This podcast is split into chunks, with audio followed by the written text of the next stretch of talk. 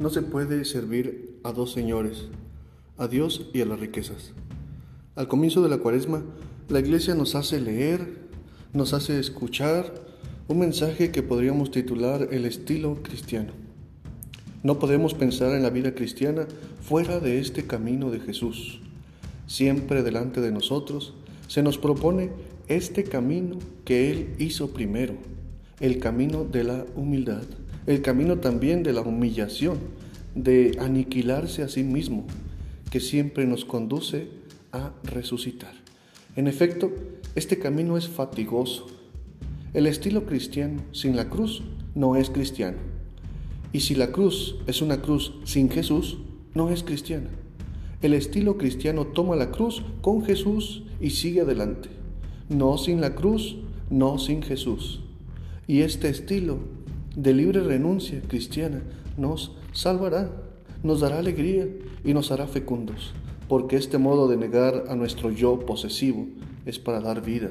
Es un camino que va en la dirección opuesta, porque me libera del egoísmo y del deseo de acapararme todos los bienes solo para mí, solo para mi propio beneficio.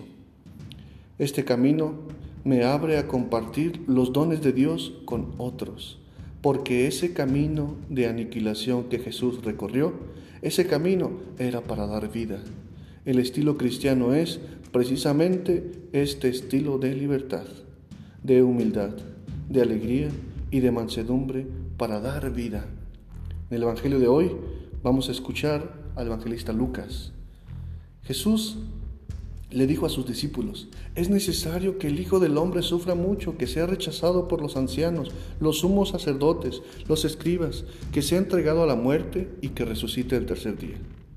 Y luego, dirigiéndose a toda la muchedumbre, les dijo, si alguno quiere acompañarme, que no se busque a sí mismo, que tome su cruz de cada día y me siga. Pues el que quiera conservar para sí mismo su vida, la perderá, pero el que la pierda por mi causa, ese la encontrará.